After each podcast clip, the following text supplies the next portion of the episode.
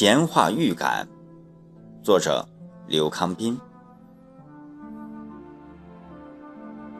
我去看望一位朋友，一见面，他就不无得意地说：“我知道你今天会来看我的。”我感到很惊讶，事前我们并没有相约。他说：“昨晚我梦见你来看我了。”这大约就是我们常说的预感吧。预感因带有神秘的色调而令人感到玄妙。我曾多次体验过这种感觉。农场插队时，恰逢中秋节，我们一伙知青正在突击平整一块麦田，不知一下子从哪里飞来十多只喜鹊，叽叽喳喳地叫个不停。有人开始说：“这喜鹊一定是给我抱起来了。”于是，大伙你争我抢，叫喊着：“是我家来人看我了，有人给我送月饼来了。”佳节思亲更胜于平日，这时谁不希望自己的亲人能来看望自己呢？同大伙一样，我也在盼望着。而且预感到是我的亲人来看我了。当时，因为自己是生产队长，只是不便于像大伙一般叫喊开来。心想，你们人人都叫喊，总不可能你们的亲人一下子全都来吧？只有我一个人不说话，只要有人来，那一定就是来看我的了。然而。这预感竟神奇的应验了。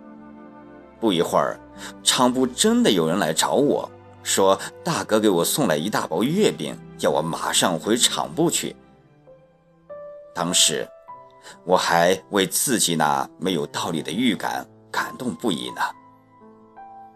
当然，并非为预感的应验本身，而是由此而享受亲情温馨的那种得意和满足。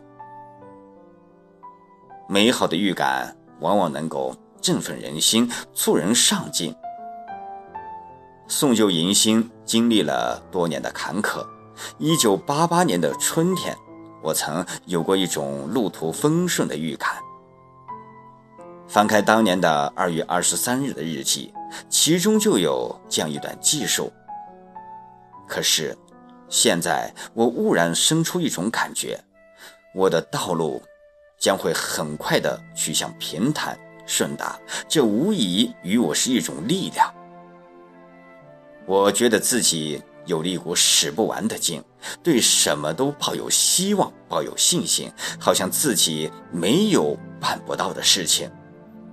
对于前途，再丝毫没有过去那种灰色暗淡的颓废失落感了。不出所料。转干调动，以致分房晋升，无一不遂人意。多么神奇美妙的预感啊！说到预感，一位朋友曾十分动情地说道：“你还记得一九八八年的那个百年不遇的暴雨滂沱的季节吗？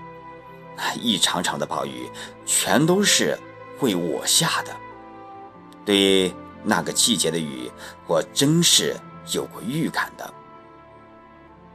听到这番话，就像是听到所谓歌星费翔用一把火的歌声点燃了大兴安岭一样的，令人感到玄乎和荒谬。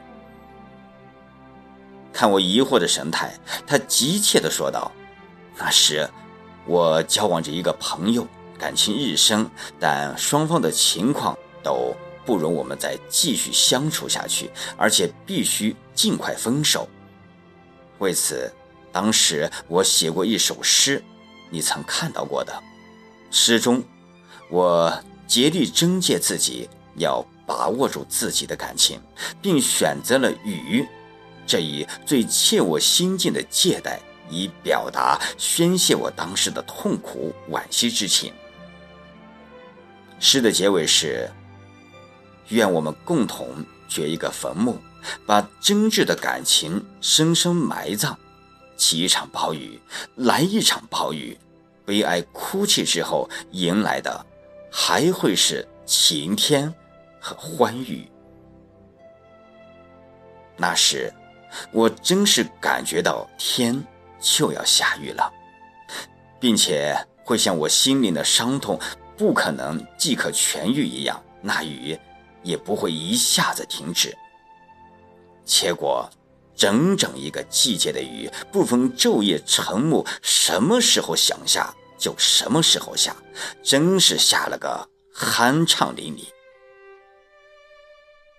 听朋友天方夜谭般玄妙而生动的讲述，我自己也经不住被这人生牵强附会的妙趣感动了。其实，生活中还会有。更多或美妙离奇或可怕惊人的预感现象，可真要认真起来，我倒以为并没有什么神秘的。人间吉凶事不在鸟音中，事出必有因，偶然之中往往包含着必然。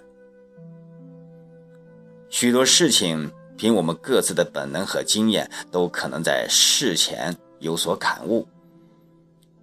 细细分析上述诸事亦然。再如地震预测、天气预测等，无不如此。预感于人是有所裨益的。若将要遇到什么好事，可以控制自己的兴奋情绪，不至于因突如其来的欢快。乐极生悲，纵然有什么不祥灾祸也好，有所准备，争取做到未雨绸缪，而不至于手足无措，经不起打击。预感也有出错的时候，滑稽的预感真要是激怒起人来，那种尴尬，那种难堪，也着实够你消受。想当初，当恋人将弃情去我之时，我还在自信自己的力量是对方无法抵御、无力抗拒的呢。结果，那难言的苦涩，只有自己知道。因此，我们不能过于迷信预感。